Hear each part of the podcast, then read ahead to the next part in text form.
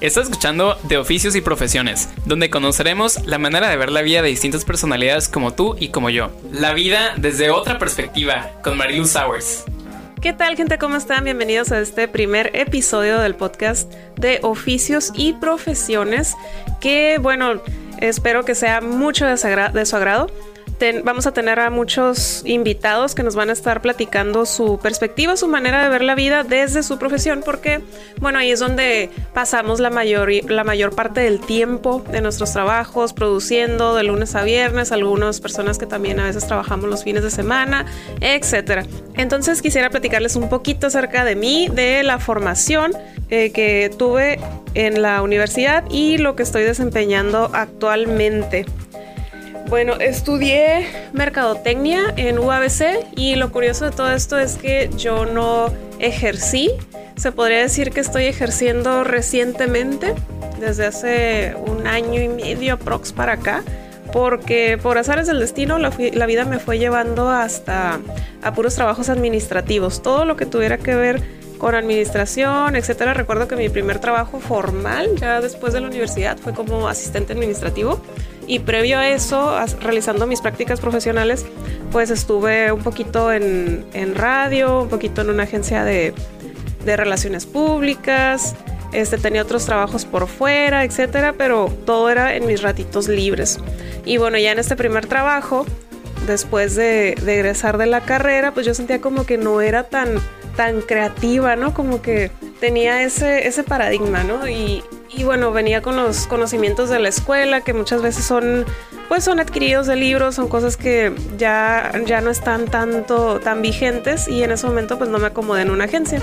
Entonces mi primera oportunidad fue en una, en una empresa de, desarrollo de software y empecé a ver puros temas administrativos y yo la verdad, eh, administración era una carrera que tenía ganas de estudiar, pero no me decidí, me decidí por Merca porque me gustó mucho el, el plan de estudios.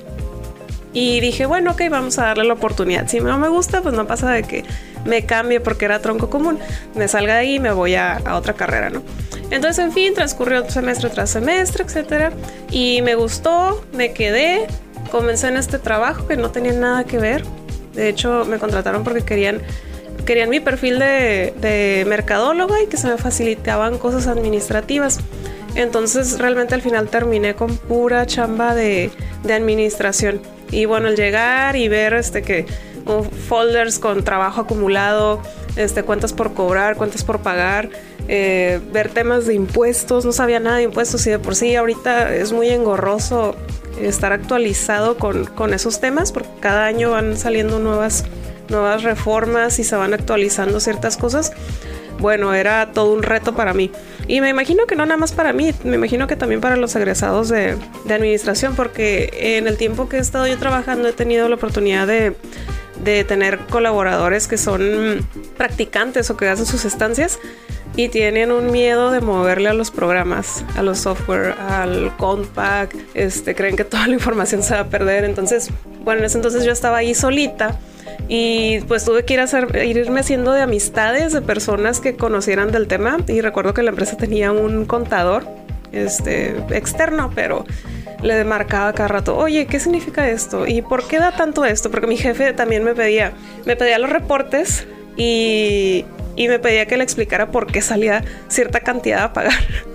y yo así como que, mm, ok, no sé, pero déjame te investigo, ¿no? La actitud ante, ante todo.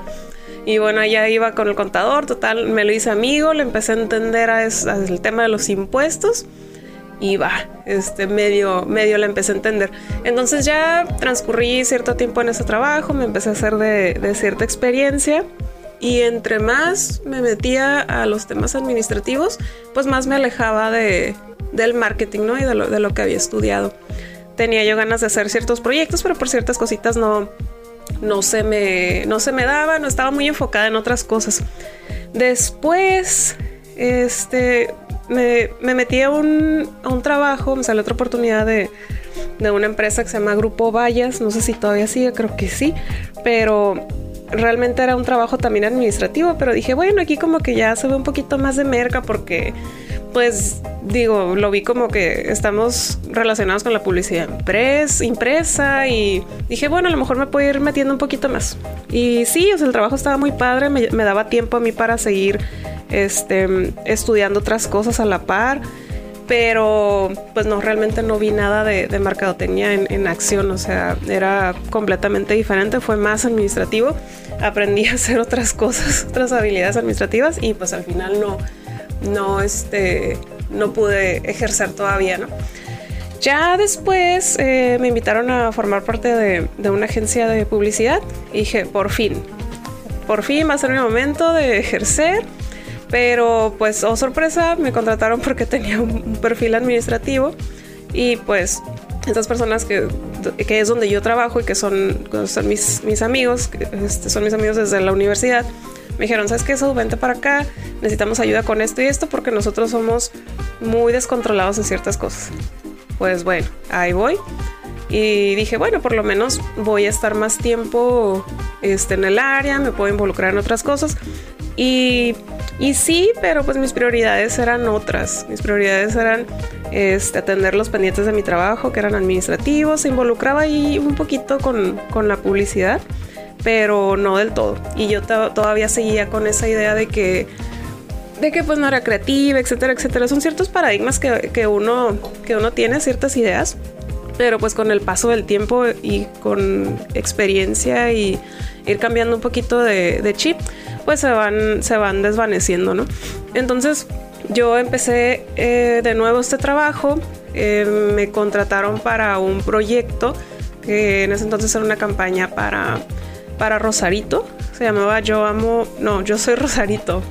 Yo soy Rosarito eh, con fondos del, del, FIDEM. Entonces se hizo una campaña, se les presentó, la aprobaron, tuvo cierta duración y yo me encargaba de coordinar los, los talleres, de revisar presupuestos este, de todo lo que se iba a gastar, de material publicitario impreso, eh, pautas a Facebook, honorarios, capacitaciones, etcétera, etcétera. Era un programa muy, muy amplio.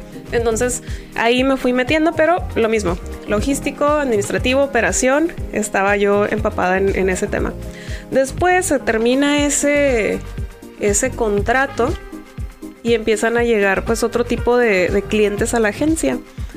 Y nos llegaron unas, unas plazas que actualmente son, son clientes, ya, hace unos añitos con ellos, que los, que los traemos en la cartera de clientes.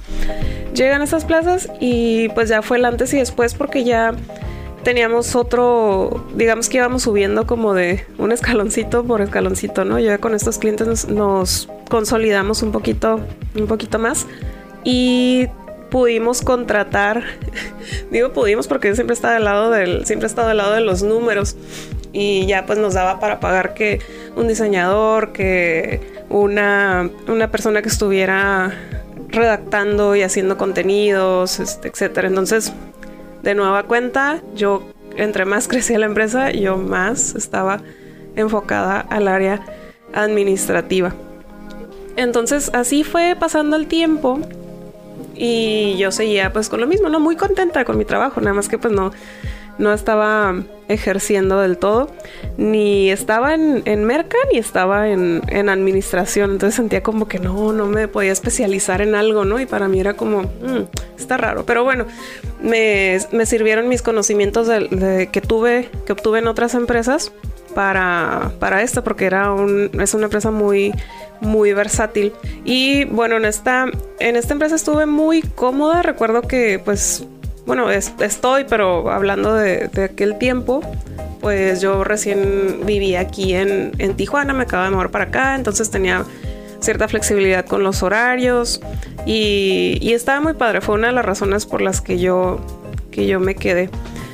Y bueno, ya lo que es muy reciente, desde hace año, año y medio para acá, comencé a involucrarme más en el, en el área de las ventas.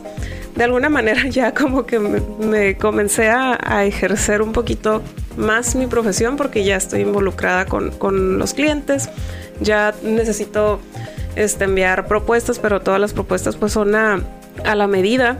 Necesito, no le puedo vender lo mismo a todas las personas. Nosotros necesitamos eh, curar los contenidos, así, le llamamos, como curación de contenido, o sea, no podemos subir nada más lo que se nos ocurra o lo que el cliente nos diga, porque pues es parte de, es parte de nuestra chamba, ¿no?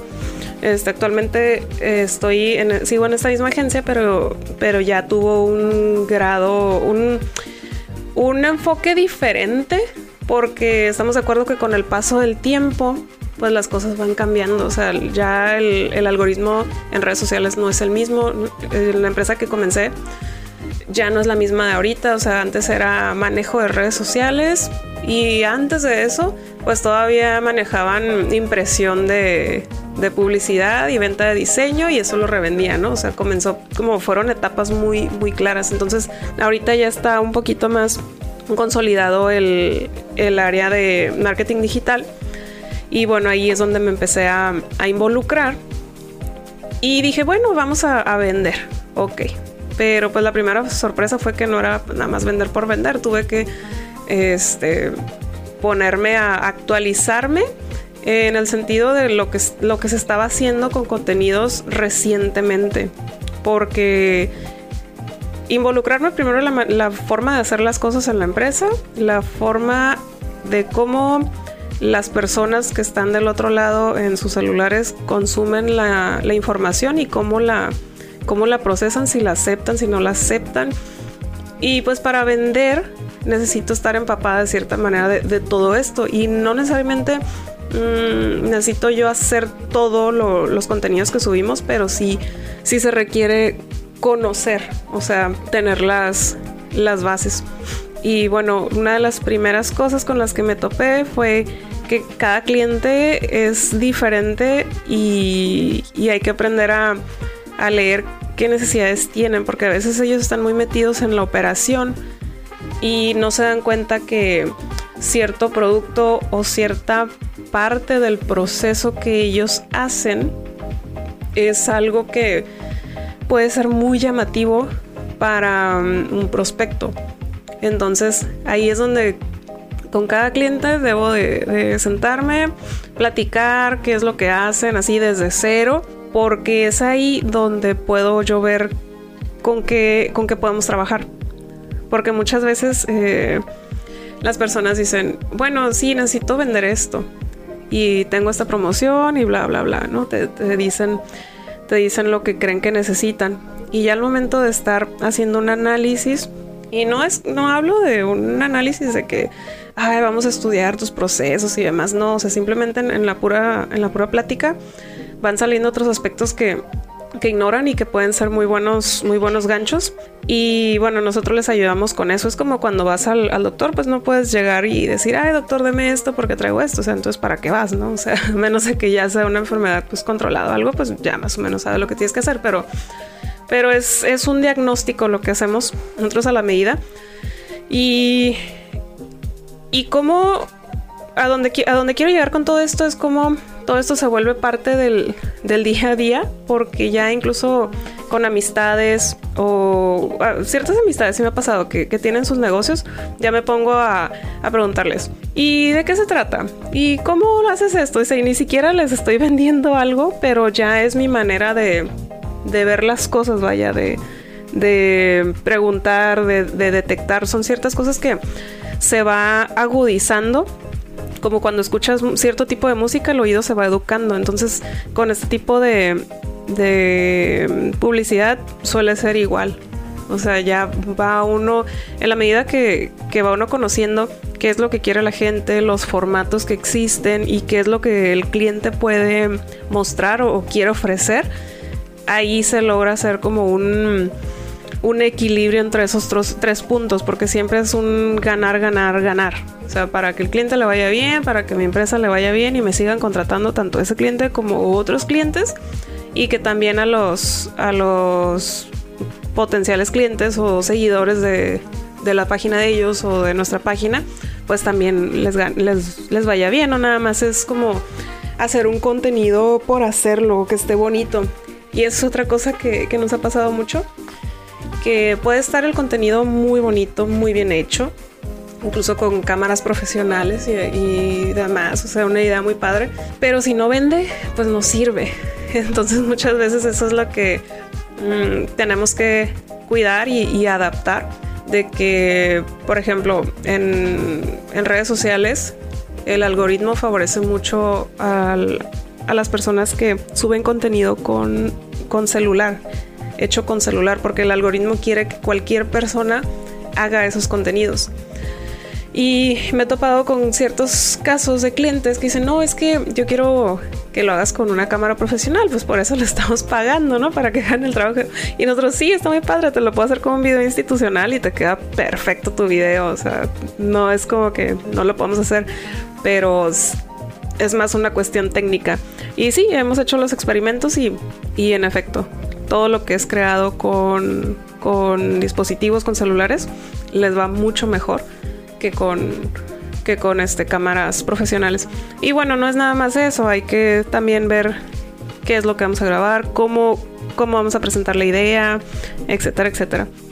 Y bueno, regresando un poquito al, al objetivo de este podcast, les platico todo este esta información porque actualmente lo que he notado es que mm, siguiendo con el tema de que me costaba ser creativa, pues ya eh, voy a algún lugar o voy con alguna amistad o, veo algún emprendimiento y digo, ah, mira, esto te puede funcionar, esto, aquello. Incluso para mí, yo no me considero una persona este, muy activa en, redes, pero ya siento como, como ganas de, de hacer ciertos videos o de pues, también adecuarme, ¿no? A las tendencias a lo que está ahorita, porque hay personas este, mucho menores, mayores que yo, que hacen contenidos y que pues es muy, es cada vez más accesible, ¿no? Para todos. Y bueno, ahora sí que lo que puedo aprender de todo esto es que hay que hacer lo que a uno le, le guste, tratar de, de hacerlo de la mejor manera este, y no comprar, no comprarme la idea de que, ay, soy esto, soy esto, que no soy muy creativa en mi caso, ¿no? Porque pues realmente, ¿quién, quién dice que no? A lo mejor es, tu contenido no le gusta a alguien, pero habrá otra persona de otra parte del mundo que sí le pueda gustar y, está bien. Todo depende del, del, objetivo que tengas, ¿no? Y bueno, con esto concluimos el primer episodio de este podcast. Vamos a tener muchos otros invitados en las siguientes ediciones que nos van a platicar también sobre su manera de ver la vida y las cosas que han afrontado. Esto fue todo, así que nos escuchamos en el siguiente episodio de Oficios y Profesiones. Y no se olvide nunca de seguir sus sueños y quitarse esas etiquetas que nos ponemos nosotros mismos. Yo soy Marilu Sowers y nos escuchamos en el próximo episodio de Oficios y Profesiones. Esto fue de Oficios y Profesiones, la vida desde otra perspectiva, con Marilu Sowers. Nos escuchamos en la próxima edición.